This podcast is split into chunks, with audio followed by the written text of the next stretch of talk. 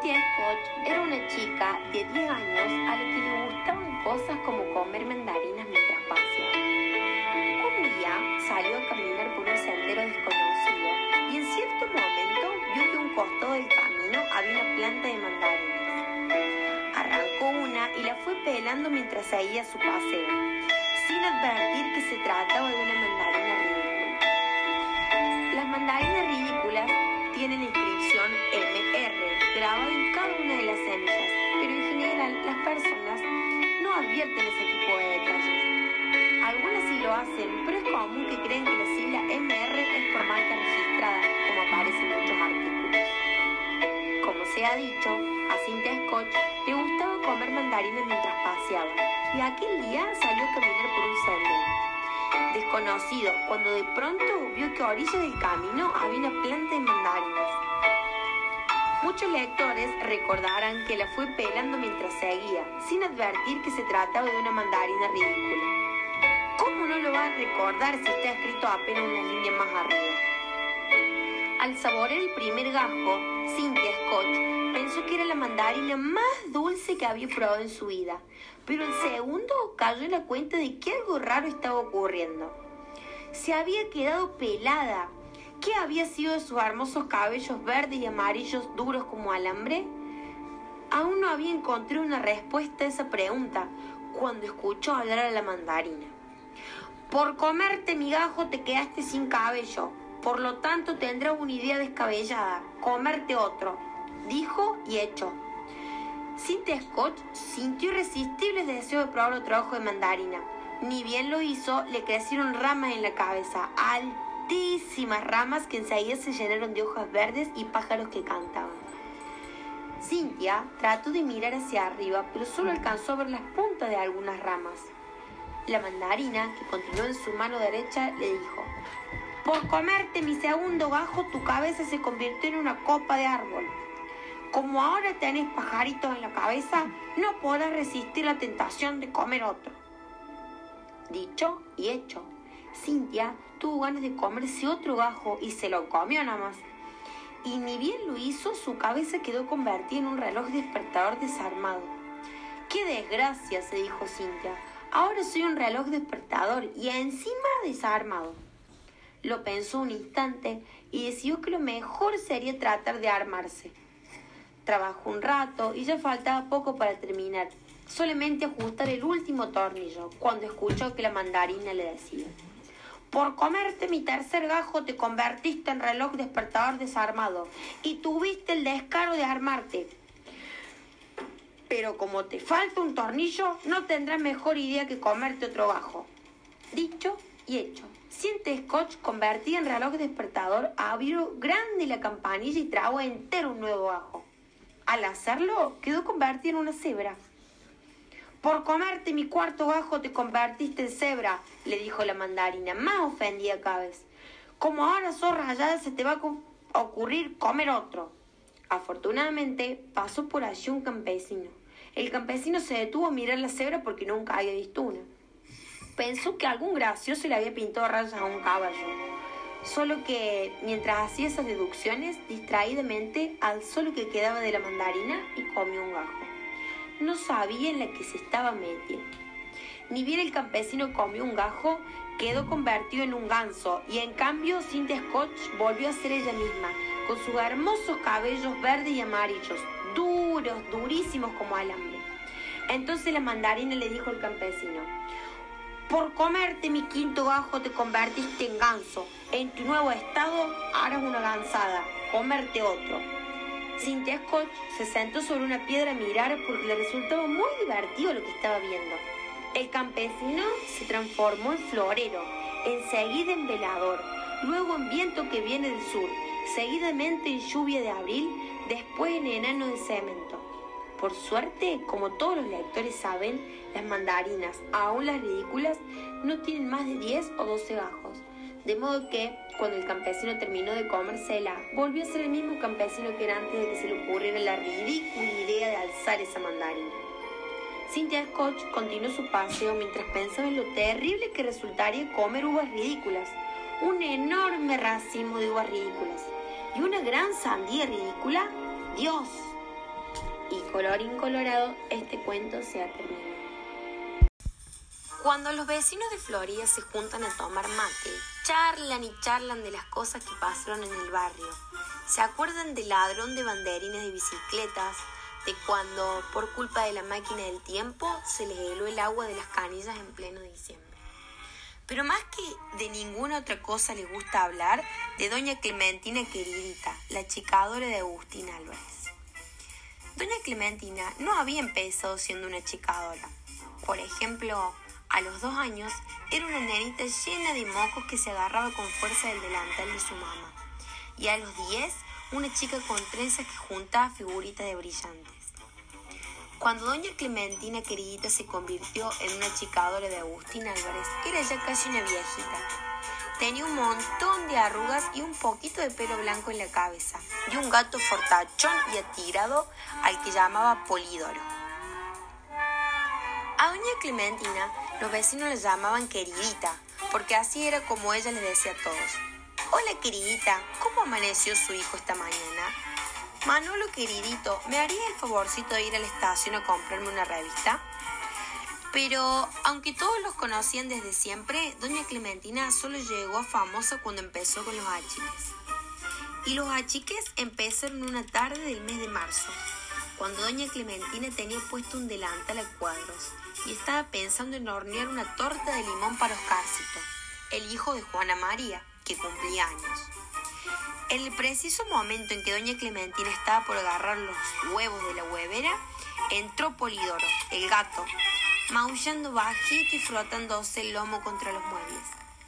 Poli, tenés hambre, pobre, se sonrió doña Clementina y volviendo a dejar los huevos en la huevera, se apuró a abrir la heladera para buscar el hígado y cortarlo bien finito. Aquí tiene mi gatito, dijo apoyando el plato de lata en un rincón de la cocina. Y ahí nomás vino el primer achique.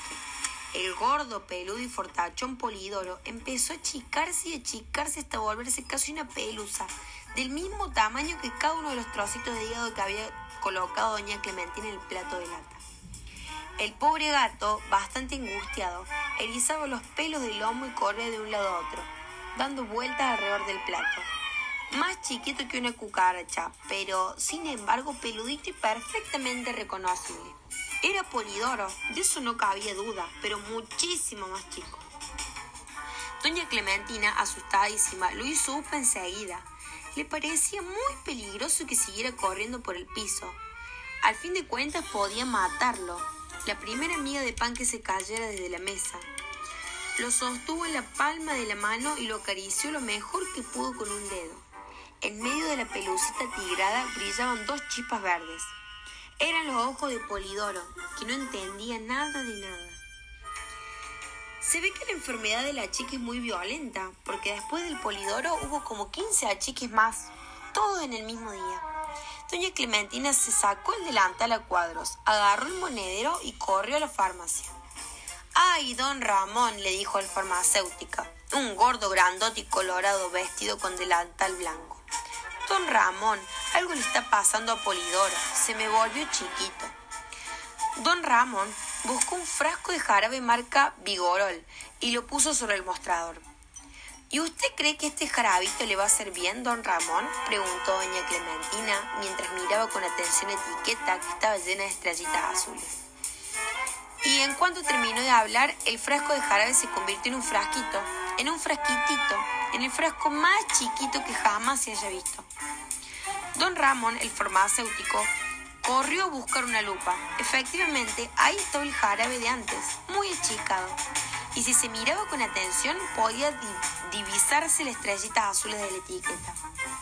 Ay, don Ramón, don Ramoncito, no sé qué vamos a hacer, lloriqueó doña Clementina con el frasquito diminuto apoyado en la punta del dedo. Y don Ramón desapareció. Don Ramón, ¿dónde se metió usted, queridito? llamó doña Clementina. Acá estoy, dijo una voz chiquita y lejana. Doña Clementina se apoyó sobre el mostrador y miró del otro lado. Allá abajo en el suelo, apoyado contra el zócalo, estaba don Ramón, tan gordo y tan colorado como siempre, pero muchísimo más chiquito. Pobre hombre, pensó doña Clementina. Qué solito de sentirse allá abajo, Voy a llevarlo con Polidoro, así hacen compañía. De modo que doña Clementina se llevó a don Ramón en un bolsillo y el frasquito de jarabe en el otro. Entró en su casa y llamó, Poli, Poli, estoy acá. Pero Polidoro no vino, se había caído en el fondo de la huevera y desde allí maullaba pidiendo auxilio. Entonces, doña Clementina se dio cuenta de que las hueveras eran muy útiles para conservar achicados.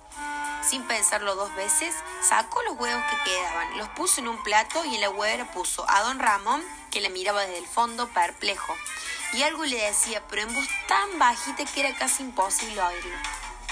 En fin, basta con que les cuente que en esos días doña Clementina llenó la huevera y tuvo que inaugurar dos hueveras más que contenían.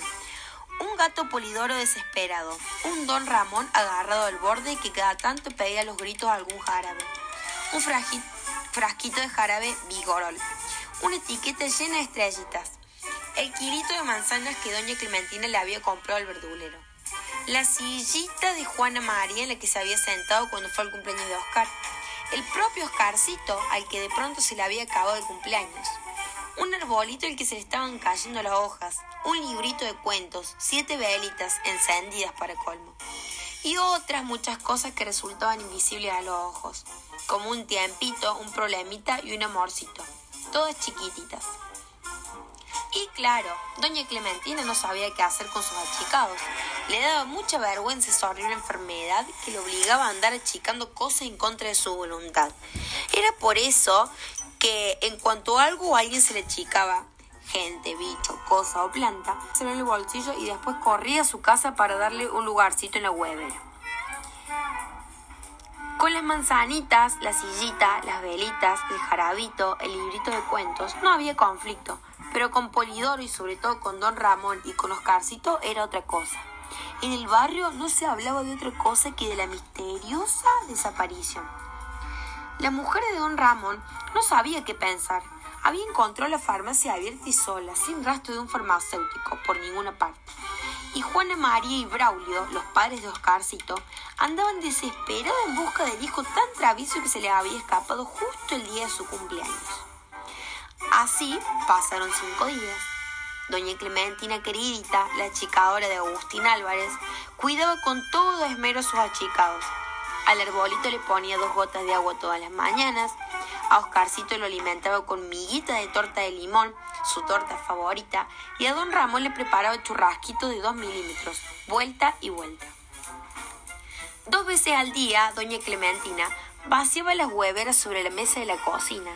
Oscarcito jugaba con Polidoro y los dos se revolcaban hasta quedar escondidos debajo de la panera. Don Ramón, en cambio, muy formal, se sentaba en la sillita y le explicaba a doña Clementina cosas que ella jamás entendía, mientras mordisqueaba una manzana. Perdón, una manzana. En el quinto día de su vida en la huevera, Oscarcito se puso a llorar. Fue cuando vio apagada y chamuscada las siete velitas de su torta de cumpleaños. Doña Clementina se puso a llorar con él. Oscarcito era su preferido entre los chicos del barrio. No sabía qué hacer para consolarlo. Era tanto más grandota que él que ni siquiera podía abrazar. Bueno, Oscar, no llores más, le decía mientras le acariciaba el pelo con la punta del dedo. ¿Cómo vas a llorar si ya sos un muchacho? Un muchachote de siete años. Entonces Oscar creció, creció como no había crecido nunca. En un segundo recuperó el metro quince de estatura que le había llevado siete años conseguir y se abrazó en la cintura de doña Clementina la achicadora de Agustín Álvarez, que por fin había encontrado el antídoto para curar a sus pobres achicados. Doña Clementina corrió a agarrar al gato Polidoro y le dijo entusiasmada, Gatón, gatote, gatazo. Y Polidoro creció tanto que hasta podía decirse que quedó un poco más grande de lo que había sido antes de la chica. Le tocaba el turno a don Ramón. Doña Clementina dudó un poco y después lo llamó. Don Ramonón, y don Ramón volvió a ser un gordo grandote y colorado con un delantal blanco que ocupó más de la mitad de la cocina.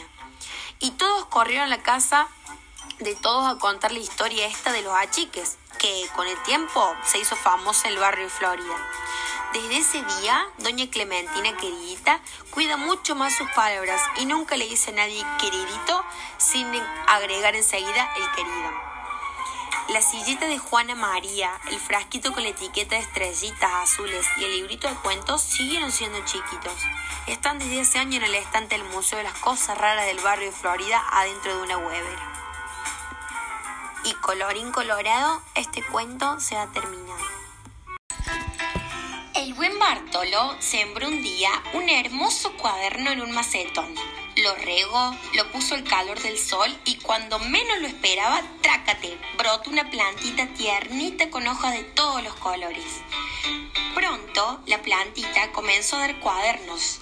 Eran cuadernos hermosísimos, como esos que le gustan a los chicos, de tapas duras, con muchas hojas muy blancas que invitaban a hacer sumas, restas y dibujitos.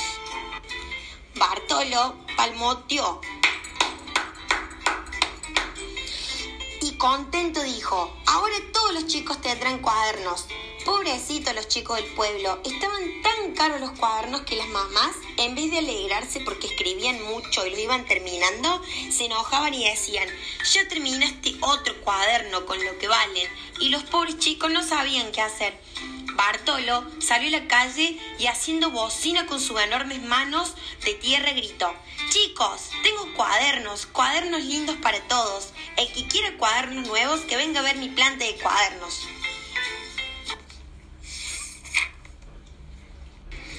Una bandada de parloteos y murmullos llenó inmediatamente la casita del buen Bartolo, y todos los chicos salieron brincando con un cuaderno nuevo debajo del brazo. Y así pasó cada vez que acababan uno, Bartolo les daba otro. Y ellos escribían y aprendían con muchísimo gusto. Pero una piedra muy dura vino a caer en el camino de la felicidad de Bartolo y los chicos. El vendedor de cuadernos se enojó como no sé qué. Un día, fumando su largo cigarrillo, fue caminando pesadamente hasta la casa de Bartolo. Golpeó la puerta con sus manos llenas de anillos de oro. Bartolo, le dijo con una falsa sonrisa atacabada, vengo a comprarte tu planta de hacer cuadernos. Te daré por ella un tren lleno de chocolate y un millón de pelotitas de colores. No, dijo Bartolo mientras comía un rico pedacito de pan.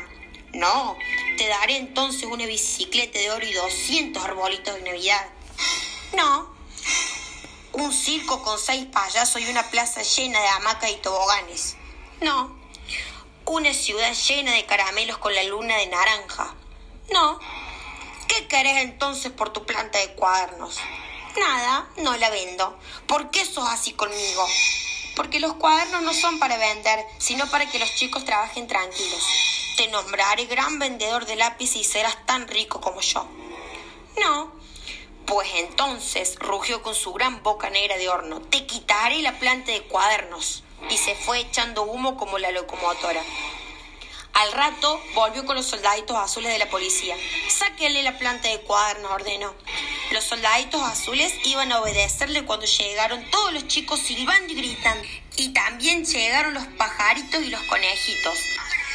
Todos rodearon con grandes risas al vendedor de cuadernos y cantaron arroz con leche, mientras los pajaritos y conejitos le desprendían los tiradores y le sacaban los pantalones y tanto se rieron los chicos al ver al vendedor con sus calzoncillos colorados, gritando como un loco, que tuvieron que sentarse a descansar. Buen, buen negocio en otra parte, gritó Bartolo secándose los ojos, mientras el vendedor, tan colorado como sus calzoncillos, se iba a la carrera hacia el lugar solitario donde los vientos van a dormir cuando no trabajan. Colorín colorado, este cuento se ha terminado.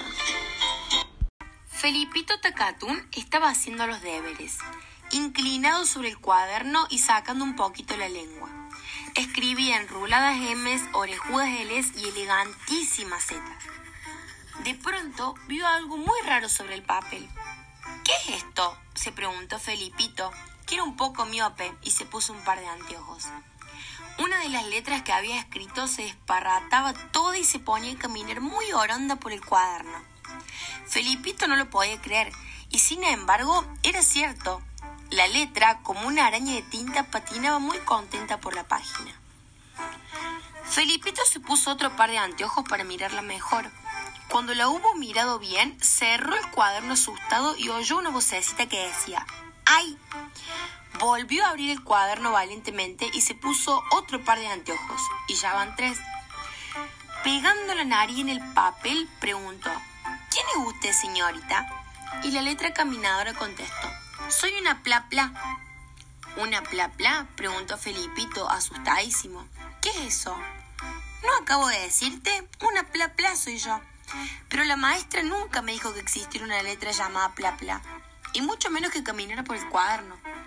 Ahora ya lo sabes, ha escrito una pla pla. ¿Y qué hago con la pla pla? Mirarla. Sí, la estoy mirando, pero ¿y después? Después nada. Y la pla pla siguió patinando sobre el cuaderno mientras cantaba un vals con su voz chiquitita y de tinta. Al día siguiente, Felipito corrió a mostrarle el cuaderno a su maestra, gritando entusiasmado, Señorita, mire la pla pla, mire la pla pla. La maestra creyó que Felipito se había vuelto loco, pero no. Abrió el cuaderno y allí estaba la pla pla, bailando y patinando por la página y jugando la rayuela con los renglones. Como podrán imaginarse, la pla pla causó mucho revuelo en el colegio. Ese día nadie estudió. Todo el mundo, por riguroso turno, desde el portero hasta los nenes de primer grado, se dedicaron a contemplar la pla pla. Tan grande fue el bochinche y la falta de estudio que desde ese día la pla pla no figura en el abecedario. Cada vez que un chico, por casualidad, igual que Felipito, escribe una pla pla cantante y patinadora, la maestra guarda en una cajita y queda muy bien de que nadie se entere. ¿Qué le vamos a hacer? Así la vida. Las letras no han sido hechas para bailar, sino para quedarse quietas una al lado de la otra, ¿no? Y colorín colorado, este cuento se ha terminado. Capítulo 1. María, ¿qué te pareciera si nos fuésemos a vivir un tiempo al extranjero? Eso dijo padre, y ahí comenzó todo. Las cosas inesperadas siempre ocurren así, cuando una menos lo espera. Creo que acabo de decir una bobada, a ver si me explico. Quiero decir que las cosas gordas, esas que cambian la vida de una, siempre la pillan desprevenida, a traición, como si llegaran invitados a casa sin avisar. Recuerdo que cuando padre me dio la noticia, yo estaba tan tranquila hojeando distraída el periódico. Lluvias torrenciales en Levante. Vamos a ir a Bolivia, dijo padre. No dije nada. Clavé los ojos en el periódico y repetí para mis adentros una y otra vez.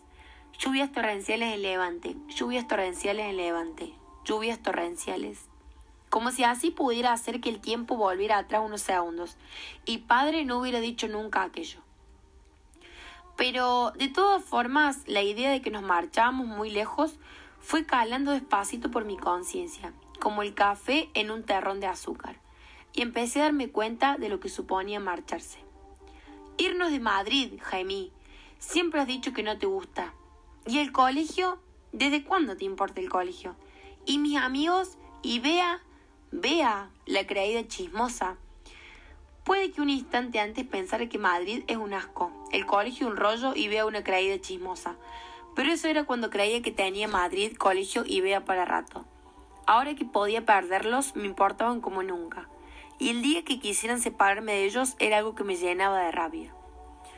Una puede gritar bastantes cosas ridículas cuando está rabiosa, y lo peor es que cuando se da cuenta de las tonterías que ha dicho se pone más rabiosa todavía.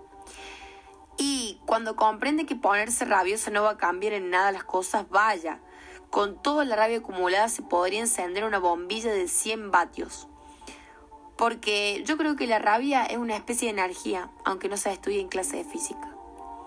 Aquel día gasté tanta energía que me quedé agotada.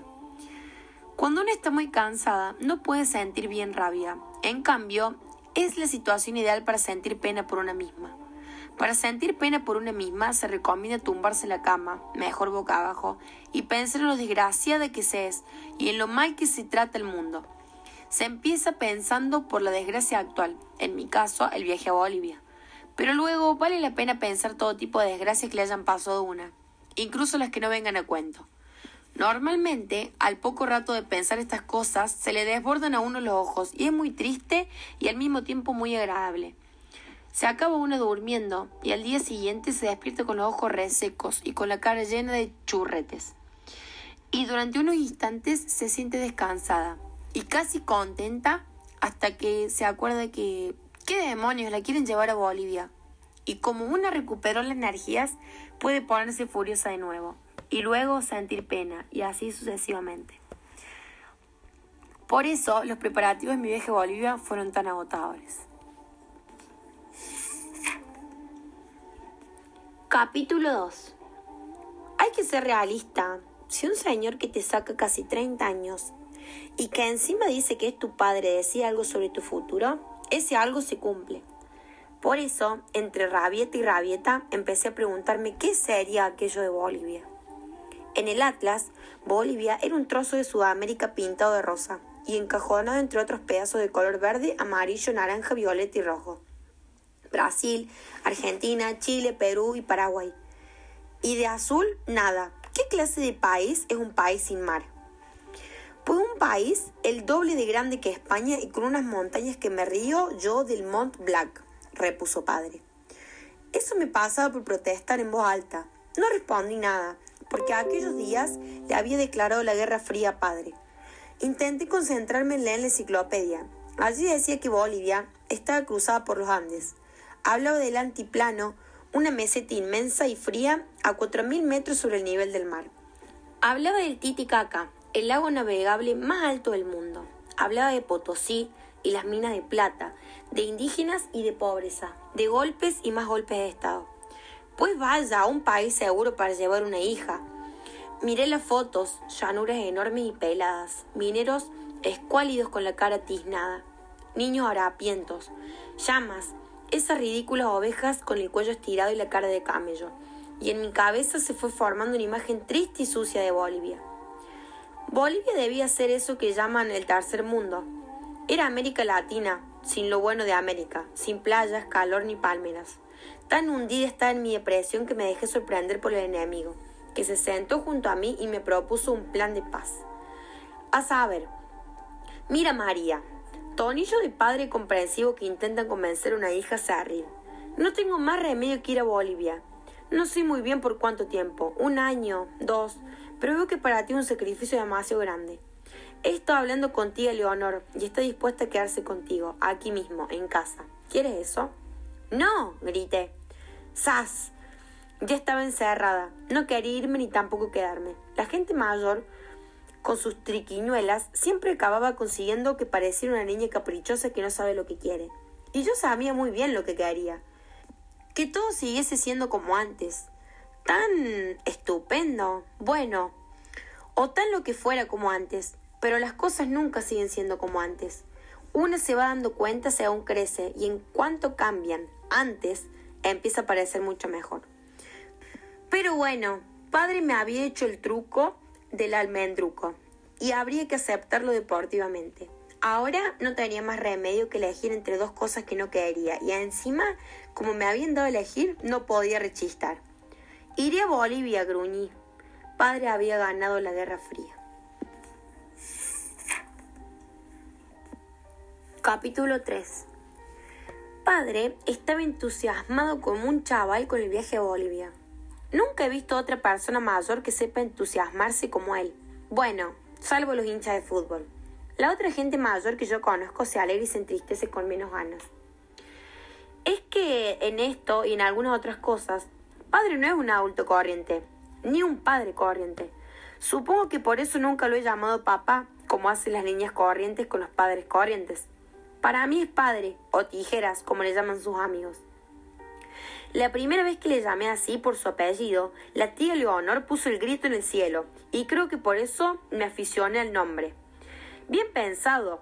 Lo de tijera le pegaba más que lo de papá o lo de padre, porque padre no tenía pinta de padre. Ningún padre de los que yo conocía tenía una camiseta de Michael Jackson, ni iba a trabajar en bicicleta, ni presumía de no haber entrado nunca en el corte inglés, ni dejaba que su hija no fuera al colegio cuando tenía el día tonto. Y no es que Tijera sea un hippie, un revolucionario, un irresponsable o algo así. ¿Qué va? Es un tipo muy serio, incluso demasiado serio para las cosas que él considera serias. En las cosas no serias, como su camiseta o un día de colegio de su hija, ni se fija. Creo que nunca ha sabido que su camiseta de Michael Jackson es de Michael Jackson. Para padre, las cosas serias son esas que pronuncia con mayúscula, con la boca grande. Cosas como paz mundial, ecología o derechos humanos. Las cosas con mayúscula le hacen leer libros, ir a manifestaciones, dar dinero y puñetazos en las mesas. Incluso su trabajo era una cosa con mayúscula. Padre es técnico en energía solar, eso entra dentro de las cosas con mayúscula, ecología, porque dice padre que del sol se puede sacar energía sin contaminar ni destruir el entorno. Precisamente la energía solar tuvo la culpa de que padre y yo fuéramos a Bolivia. Su empresa le hizo responsable allí de un proyecto que se llamaba electrificación solar en el antiplano o no sé qué gaitas. Esa era la cosa con mayúscula que ahora le ocupaba la cabeza noche y día. Bolivia es un país enorme lleno de montañas. A muchas partes no llegan los luz. Y entonces, ¿qué pasa? Pues llegamos nosotros con nuestros paneles solares y convertimos la energía solar en energía eléctrica. La energía solar es barata, es limpia. ¿Me estás escuchando, María? ¿Te das cuenta de lo que significa la energía solar para un país tan pobre como Bolivia?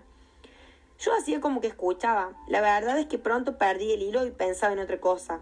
Les tenía tirria a las cosas con mayúscula y más cuanto más le interesaban a padre, hasta que una parte de mí me reñía por dentro. Atiende, María, eres una frívola, una niña tonta y pija, siempre pensando en chicos y trapitos. ¿Qué pensaría Tijeras si pudiera meterse en tu cabeza?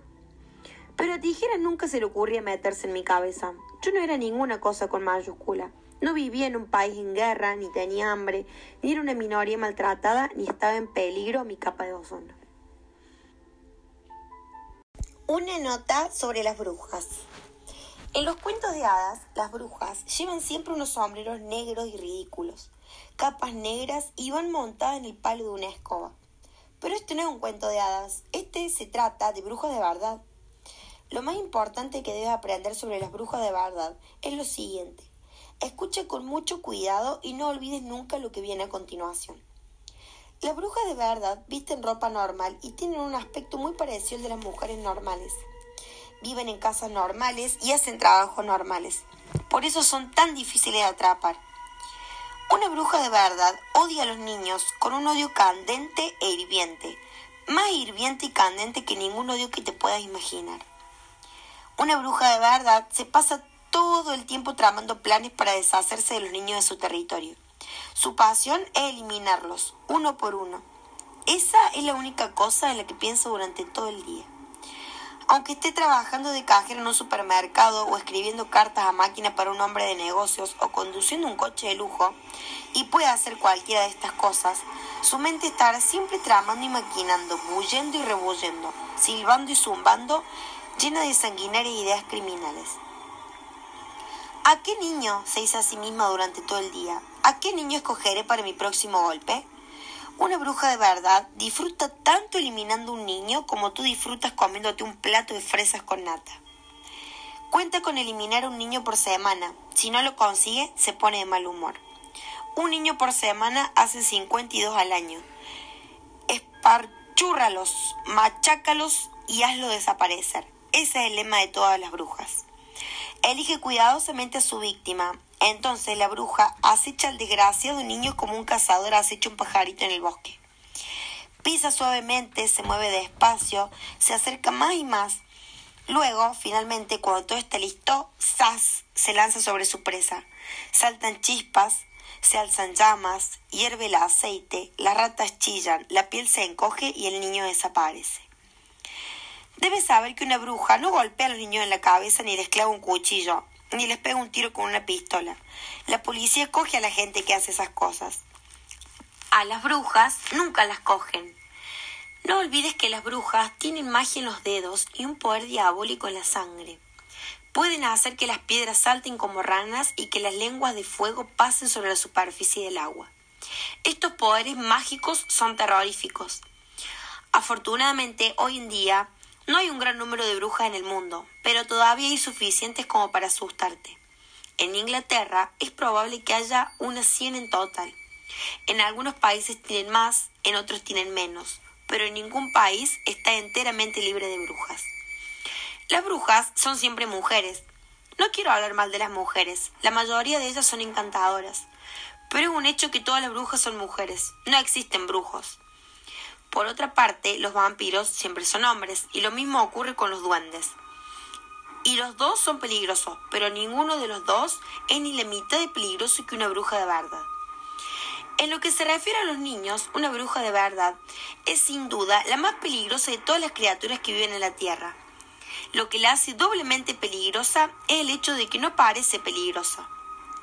Incluso cuando sepas todos los secretos, te los contaremos dentro de un minuto, nunca podrás estar completamente seguro de si lo que estás viendo es una bruja o una simpática señora. Si un tigre pudiera hacerse pasar por un perrazo con una alegre cola, probablemente te acercarías a él y le darías palmaditas en la cabeza, y ese sería tu fin. Lo mismo sucede con las brujas. Todos parecen señoras simpáticas. Haz el favor de examinar el dibujo que hay abajo de estas líneas. ¿Cuál es la bruja? Es una pregunta difícil, pero todos los niños deben intentar contestarla. Aunque tú no lo sepas, puede que en la casa de al lado viva una bruja ahora mismo. O quizá fuera una bruja la mujer de los ojos brillantes que se sentó enfrente de ti en el autobús esta mañana.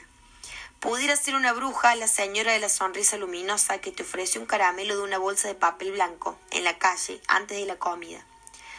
Hasta podría serlo, y esto te hará dar un brinco, hasta podría serlo tu encantadora profesora, la que te está leyendo estas palabras en este mismo momento. Mira con atención a esa profesora. Quizás sonríe ante lo absurdo de semejante posibilidad. No dejes que eso te despiste. Puede formar parte de su astucia. No quiero decir, naturalmente, ni por un segundo, que tu profesora sea realmente una bruja. Lo único que digo es que podría serlo. Es muy improbable, pero y aquí viene el gran pero, no es imposible. O si al menos hubiese una manera de saber con seguridad si una mujer es una bruja o no lo es, entonces podríamos juntarlas a todas y hacerlas picadillo. Por desgracia, no hay ninguna manera de saberlo. Pero sí hay ciertos indicios en los que puedes fijarte. Pequeñas manías que todas las brujas tienen en común. Y si las conoces, si las recuerdas siempre, puede que a lo mejor consigas librarte de que te eliminen antes de que crezcas mucho más. Mi abuela. Yo mismo tuve dos encuentros distintos con brujas antes de cumplir los ocho años. Del primero escapé sin daño, pero en la segunda ocasión no tuve tanta suerte. Me sucedieron cosas que seguramente te harán gritar cuando las leas. No puedo remediarlo, hay que contar la verdad. El hecho de que aún esté aquí y pueda contártelo, por muy raro que se vea mi aspecto, se debe enteramente a mi maravillosa abuela. Mi abuela era noruega. Los noruegos lo saben todo sobre las brujas, porque Noruega, con sus oscuros bosques y sus heladas montañas, es el país de donde vinieron las primeras brujas. Mi padre y mi madre también eran noruegos, pero como mi padre tenía un negocio en Inglaterra, yo había nacido y vivido allí, y había empezado a ir a un colegio inglés. Dos veces al año, en Navidad y en el verano, volvíamos a Noruega para visitar a mi abuela. Esta anciana, que yo supiera, era casi el único pariente vivo que teníamos en ambas ramas de la familia. Era la madre de mi madre y yo la adoraba. Cuando ella y yo estábamos juntos, hablábamos indistintamente en noruego o en inglés. Los dos dominábamos por igual ambos idiomas.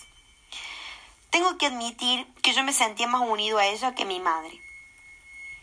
Poco después de que yo cumpliera los siete años, mis padres me llevaron, como siempre, a pasar la Navidad con mi abuela en Noruega.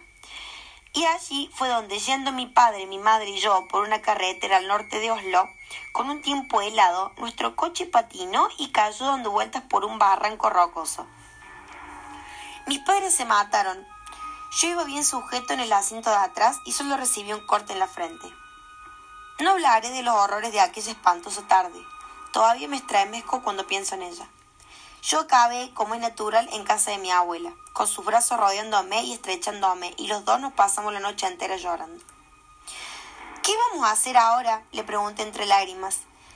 Te quedarás aquí conmigo y yo te cuidaré, dijo ella. ¿No voy a volver a Inglaterra? No, dijo ella. Yo nunca podría hacer eso. Dios se llevara mi alma, pero Noruega conservara mis huesos. Al día siguiente, para que los dos intentásemos olvidar nuestra gran tristeza, mi abuela se puso a contarme historias. Era una estupenda narradora y yo estaba fascinado por todo lo que me contaba. Pero no me excité de verdad hasta que sacó el tema de las brujas. Al parecer, era una gran experta en estos seres y dejó bien claro que sus historias de brujas, a diferencia de la mayoría de las que contaban otras personas, no eran cuentos imaginarios. Eran todos de verdad. Eran la pura verdad. Eran historias auténticas. Todo lo que me contaba sobre las brujas había sucedido realmente, y más me valía creerlo. Y lo que era peor, lo que era mucho, mucho peor, era que las brujas aún estaban aquí. Estaban por todas partes y más me valía creerme eso también. ¿Realmente me está diciendo la verdad, abuela? ¿La verdad verdadera? Cariño mío, dijo, no durarás mucho en este mundo si no sabes reconocer a una bruja cuando la veas. Pero tú me has dicho que las brujas parecen mujeres corrientes, abuela, así que ¿cómo puedo reconocerlas? Debes escucharme, dijo mi abuela. Debes recordar todo lo que te diga. Luego, solamente puedes hacer la señal de la cruz sobre tu corazón, rezar y confiar en la suerte. Estábamos en el cuarto de estar de su casa de Oslo y yo estaba preparado para irme a la cama. Las cortinas de esa casa nunca estaban echadas y a través de las ventanas yo veía enormes copos de nieve que caían lentamente sobre un mundo exterior, tan negro como la pez. Mi abuela era terriblemente vieja, estaba muy arrugada y tenía un cuerpo enorme, envuelto en, en encaje gris. Estaba allí sentada, majestuosa, llenando cada centímetro de su sillón. Ni siquiera un rato no hubiera cabido a su lado. Yo, con mis siete años recién cumplidos, estaba acurrucado a sus pies, vestido con un pijama, una bata y zapatillas. ¿Me juras que no me estás tomando el pelo? insistía yo. ¿Me juras que no estás fingiendo? Escucha, dijo ella. He conocido por lo menos cinco niños que sencillamente desaparecieron de la faz de la tierra y nunca se los volvió a ver. Las brujas se los llevaron. Sigo pensando que solo estás tratando de asustarme, dije yo. Estoy tratando de asegurarme que a ti no te pase lo mismo, dijo. Te quiero y deseo que te quedes conmigo. Cuéntame lo que le pasó a esos niños que desaparecieron, dije. Mi abuela era la única abuela que yo haya conocido que fumaba puros. Ahora encendió un puro largo y negro que olía a goma quemada. La primera niña que yo conocía que desapareció fue Ragdin Hassen. Por entonces, Ragdin tenía ocho años y estaba jugando con su hermanita en el césped. Su madre, que estaba haciendo el pan en la cocina, salió a tomar un poco de aire y preguntó ¿Dónde está Randy? Se fue con la señora alta, contestó la hermanita. ¿Qué señora alta? dijo la madre. La señora alta de los guantes blancos, dijo la hermanita. Cogió a Randin de la mano y se la llevó. Nadie volvió a ver a Randin, añadió mi abuela. ¿No la buscaron? pregunté. La buscaron en muchos kilómetros a la redonda. Todos los habitantes del pueblo ayudaron en la búsqueda, pero nunca la encontraron. ¿Qué le sucedió a los otros cuatro niños? pregunté. Se fumaron igual que Randin. ¿Cómo, abuela? ¿Cómo se fumaron? En todos los casos, alguien había visto una señora extraña cerca de su casa, justo antes de que sucediera.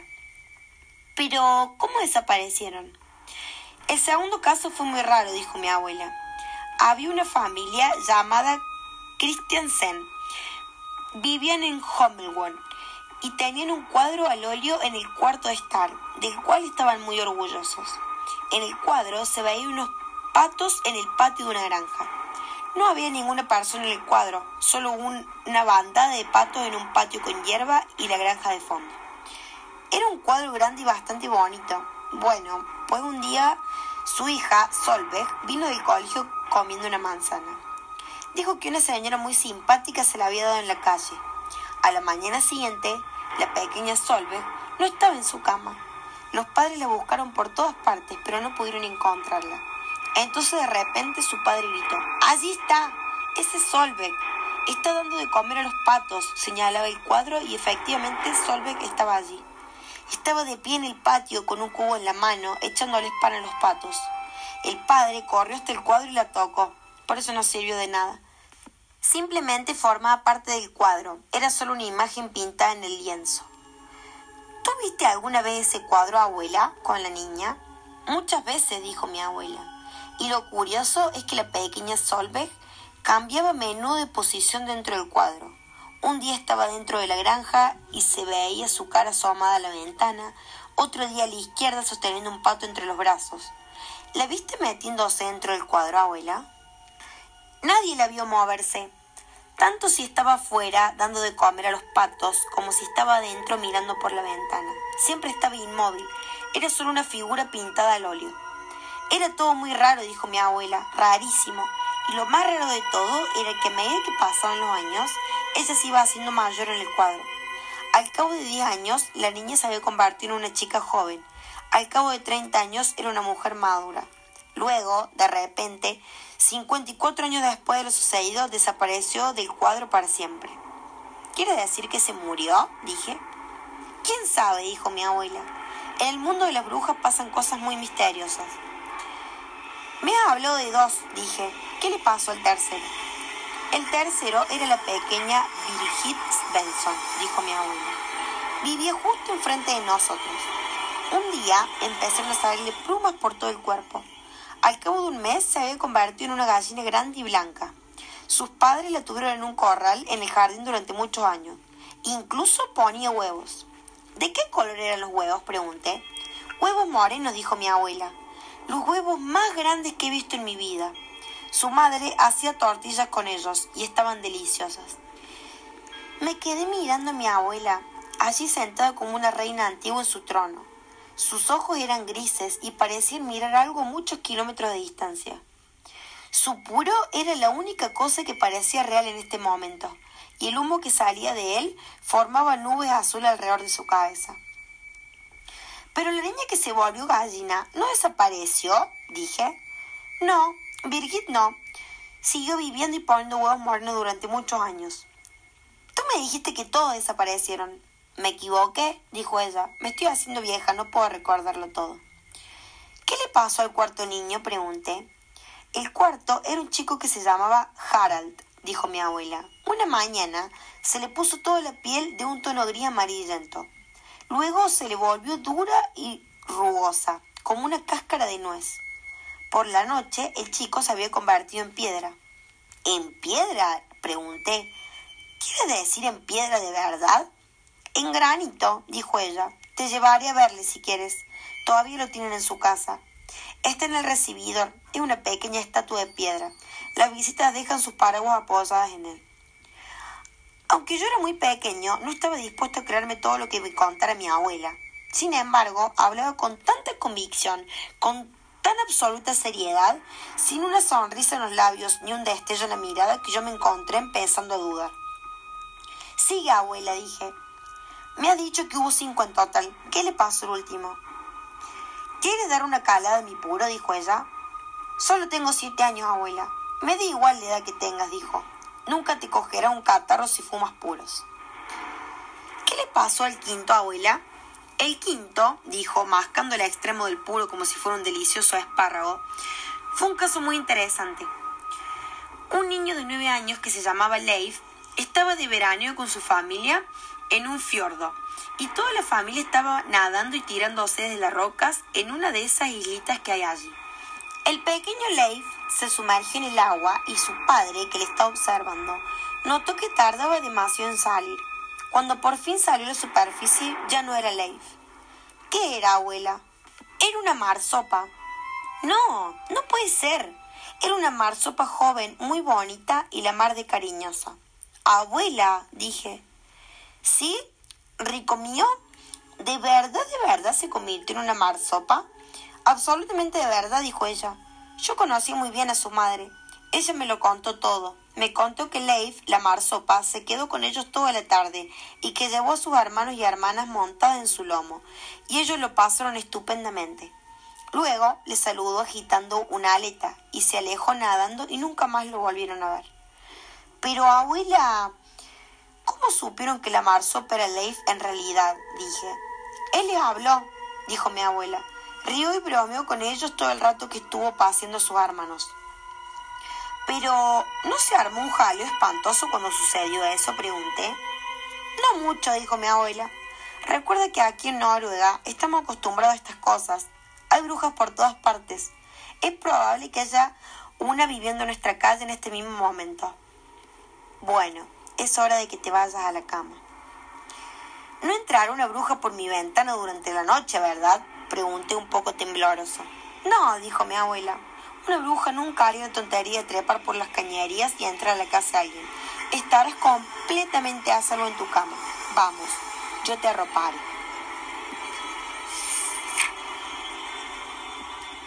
¿Cómo reconocer una bruja? La noche siguiente, después de bañarme, mi abuela me llevó otra vez al cuarto de estar para contarme otra historia. Esta noche, me dijo, voy a contarte cómo reconocer una bruja cuando la veas. ¿Se puede estar siempre seguro de reconocerla? Pregunté. No, dijo, no se puede. Ese es el problema, pero puede acertar muchas veces. Dejaba caer la ceniza del puro sobre su falda y yo confié en que no empezara a arder antes de contarme cómo reconocer una bruja. En primer lugar, dijo, una bruja de verdad siempre llevará guantes cuando la veas. Seguramente no siempre, dije. ¿También en verano cuando hace calor? Hasta en verano, contestó. No tiene más remedio. ¿Quieres saber por qué? ¿Por qué?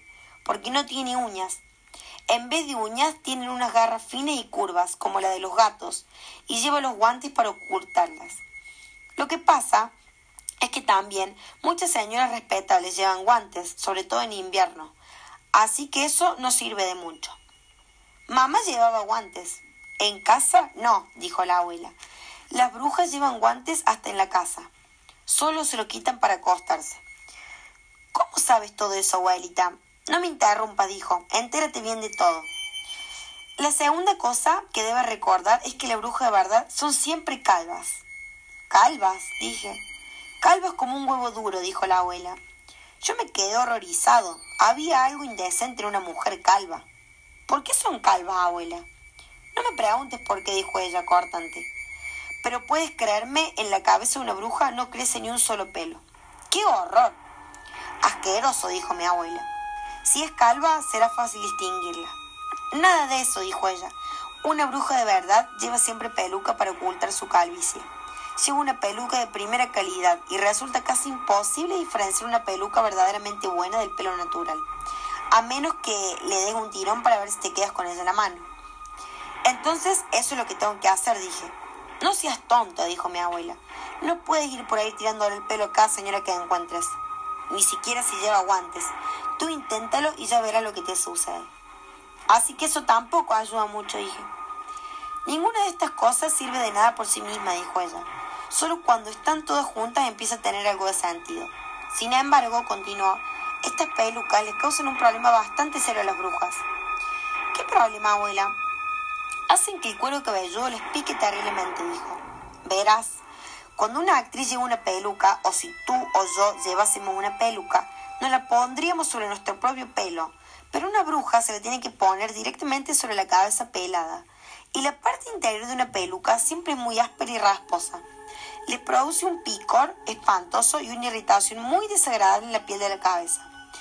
Las brujas le llaman erupción de peluca y pica rabiosamente. ¿En qué otras cosas debo fijarme para reconocer una bruja? pregunté. Fíjate en los agujeros de la nariz, dijo mi abuela. Las brujas tienen los agujeros en la nariz ligeramente más grandes que los de las personas normales. El borde de cada agujero es rosado y ondulado, como el borde de ciertas conchas de mar. ¿Por qué tiene los agujeros de la nariz tan grandes? pregunté. Para oler mejor, dijo mi abuela. Una bruja de verdad tiene un olfato realmente asombroso. Es capaz de oler a un niño que esté al otro lado de la calle, en una noche oscura como boca de lobo. A mí no podría oler, me dije. Acabo de darme un baño. Vaya si podría, dijo mi abuela. Cuanto más limpio estás, más olor tienes para una bruja.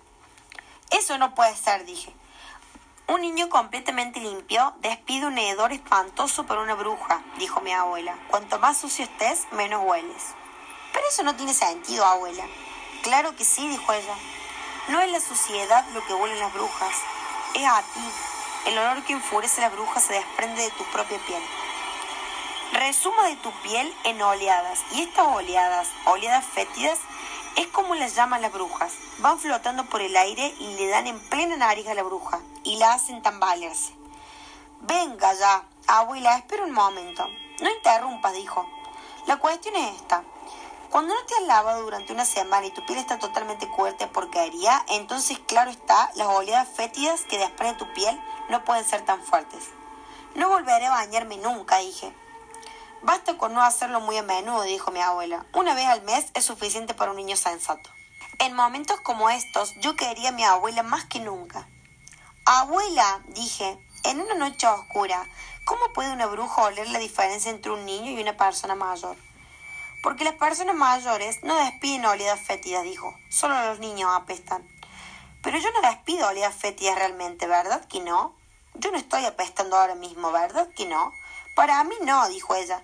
Para mí huele a frambuesas con nata, pero para una bruja olería absolutamente fatal. ¿A qué olería? pregunté. A caca de perro, dijo. Yo me eché hacia atrás, estaba aturdido. ¡Caca de perro! grité. Yo no huelo a caca de perro, no te creo, no te creeré. Más aún, dijo mi abuela, con cierto regodeo. Para una bruja olería a caca de perro fresca. Eso no es cierto, simplemente grité. Yo sé que no huelo a caca de perro, ni rancia ni fresca. De nada sirve discutirlo, dijo mi abuela. Es una realidad de la vida. Yo estaba indignado, sencillamente no podía creer lo que mi abuela me estaba diciendo. Así que si veo a una mujer tapándose el nariz al cruzarse contigo en la calle, continuó, esa mujer puede muy bien ser una bruja. Decidí cambiar de tema. Dime en qué más cosa debo fijarme, dije. En los ojos, dijo ella. Míralas cuidadosamente a los ojos, porque los ojos de una bruja de verdad son diferentes de los tuyos y de los míos. Mira en el centro de cada ojo, donde normalmente hay un puntito negro. Si es una bruja, el puntito negro cambiará de color y verás fuego o verás hielo bailando justo en el centro de ese punto. Te darán escalofríos por todo el cuerpo, mi abuela se recostó en su sillón y chupó con satisfacción su maloliente puro negro. Yo estaba sentado en el suelo, mirándola fijamente, fascinado. Ella no sonreía, estaba mortalmente seria.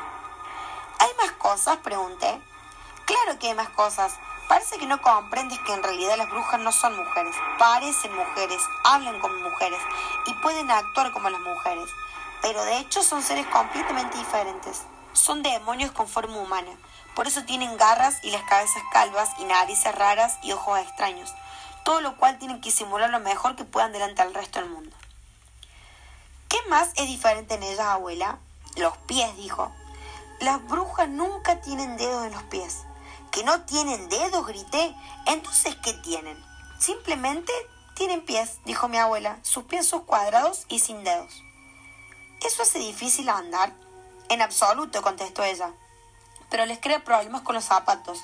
A todas las señoras les gusta llevar zapatos pequeños y bastante puntiagudos, pero las brujas que tienen los pies muy anchos y cuadrados en las puntas lo pasan fatal estrucando sus pies para conseguir meterlos en esos zapatitos puntiagudos. ¿Y por qué no llevan zapatos anchos y cómodos con las puntas cuadradas? pregunté. No se atreven, contestó.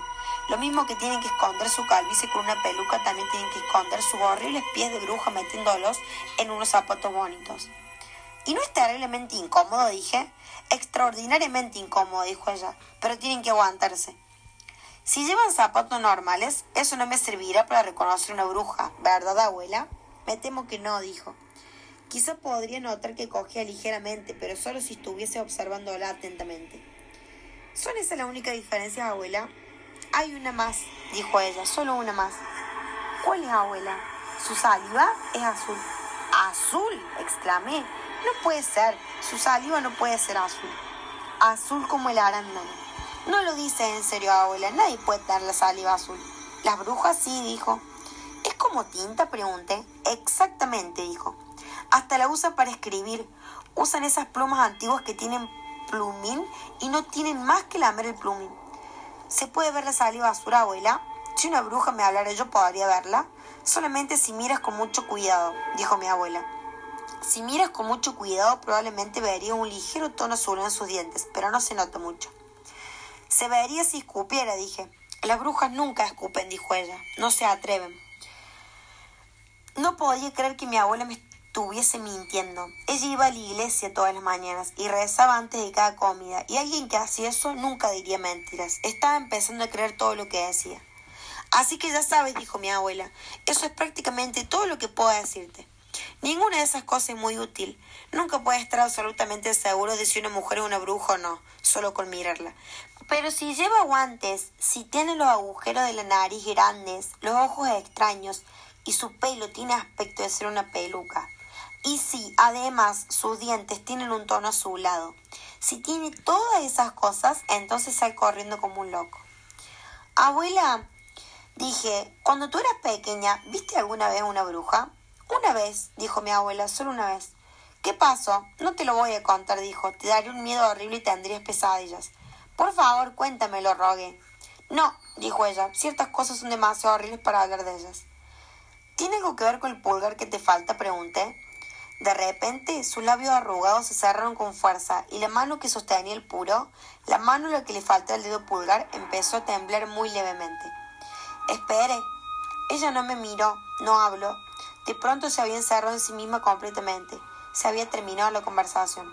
Buenas noches, abuela, dije, levantándome del suelo y besándole en la mejilla. No se movió. Salí despacito de la habitación y me fui a mi cuarto. Que un elefante ocupa mucho espacio lo sabemos todos, pero que Víctor, un elefante de circo, se decidió una vez a pensar en elefante, esto es, a tener una idea tan enorme como su cuerpo. Ah, eso algunos no lo saben y por eso lo cuento. Verano. Los domadores dormían en sus carromatos, alineados a un costado de la gran carpa. Los animales velaban desconcertados. No era para menos. Cinco minutos antes, el loro había volado de jaula en jaula comunicándoles la inquietante noticia.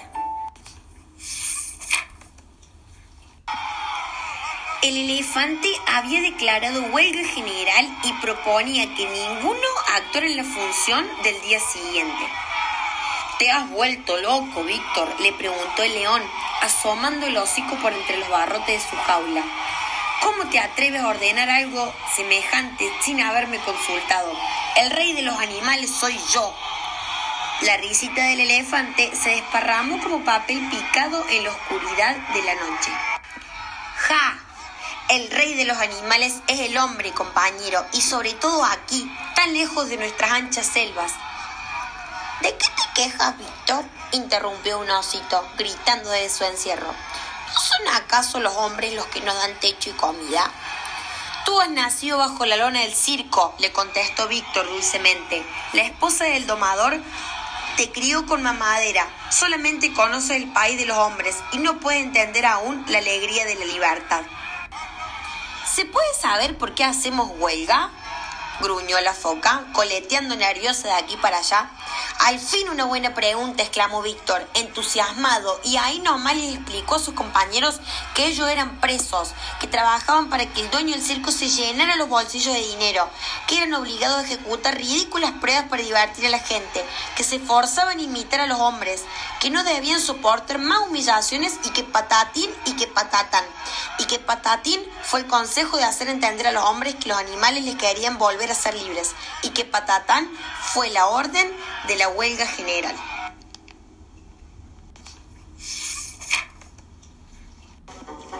Bah, Pamplina, se burló León. ¿Cómo piensas comunicarte con los hombres? ¿Acaso alguno de nosotros habla su idioma? Sí, aseguró Víctor. El loro será nuestro intérprete, y enroscando la trompa en los barrotes de su jaula, los dobló sin dificultad y salió afuera. Enseguida abrió una tras otra de las jaulas de sus compañeros. Al rato, todos retozaban en torno a los camarrotos, hasta el león. Los primeros rayos de sol picaban como abejas zumbadoras sobre las pieles de los animales, cuando el dueño del circo se desesperezó ante la ventana de su casa rodante. El calor parecía cortar el aire en infinidad de líneas anaranjadas. Los animales nunca supieron si fue por eso que el dueño del circo pidió socorro y después se desmayó apenas pisó el césped. De inmediato, los domadores aparecieron en su auxilio. Los animales están sueltos, gritaron a coro antes de correr en busca de sus látigos. pues ahora lo usarán para espantarnos las moscas, les comunicó el oro. No bien, los domadores lo rodearon, dispuestos a encerrarlos nuevamente. Ya no vamos a trabajar en el circo. Huelga general decretada por nuestro delegado, el elefante. ¿Qué disparate es este? A las jaulas. Y los látigos silbadores ondularon amenazadamente. Ustedes a las jaulas, gruñeron los orangutanes, y allí mismo se lanzaron sobre ellos y los encerraron. Pataleando furioso, el dueño del circo fue el que más resistencia opuso. Por fin, también él miraba correr el tiempo detrás de los barrotes. La gente que esa tarde se aglomeró delante de las boleterías las encontró cerradas por grandes carteles que anunciaban Circo tomado por los trabajadores, huelga general de animales. Entre tanto, Víctor y sus compañeros trataban de adiestrar a los hombres. Caminen en cuatro patas, luego salten a través de estos aros de fuego, mantengan el equilibrio apoyado a sus cabezas, no usen las manos para comer, rebuznen, maullen, píen, ladren, rujan. Basta, por favor, basta, gimió el dueño del circo al concluir su vuelta al número 200 alrededor de la carpa, caminando sobre las manos. Nos damos por vencidos. ¿Qué quieren? El loro carraspeó, tosió, tomó unos sorbitos de agua y pronunció entonces el discurso que le había enseñado el elefante. Con que esto no, y eso tampoco, y aquello nunca más, y esto no es justo, y que patatín y que patatán, porque o nos envían de regreso a nuestras anchas selvas o inauguramos el primer circo de hombres animalizados para diversión de todos los gatos y perros del vecindario. He dicho. Las cámaras de televisión transmitieron un espectáculo insólito aquel fin de semana. En el aeropuerto, cada uno portando su correspondiente pasaje en los dientes o sujeto en el pico, en el caso del oro. Todos los animales se ubicaron en orden frente a la puerta de embarque con destino a África. Claro que el dueño del circo tuvo que contratar dos aviones, en uno viajaron los tigres, el león, los orangutanes, la foca, el osito y el loro. El otro fue totalmente utilizado por Víctor, porque todos sabemos que un elefante ocupa mucho, mucho espacio. Y colorín colorado, este cuento se ha terminado.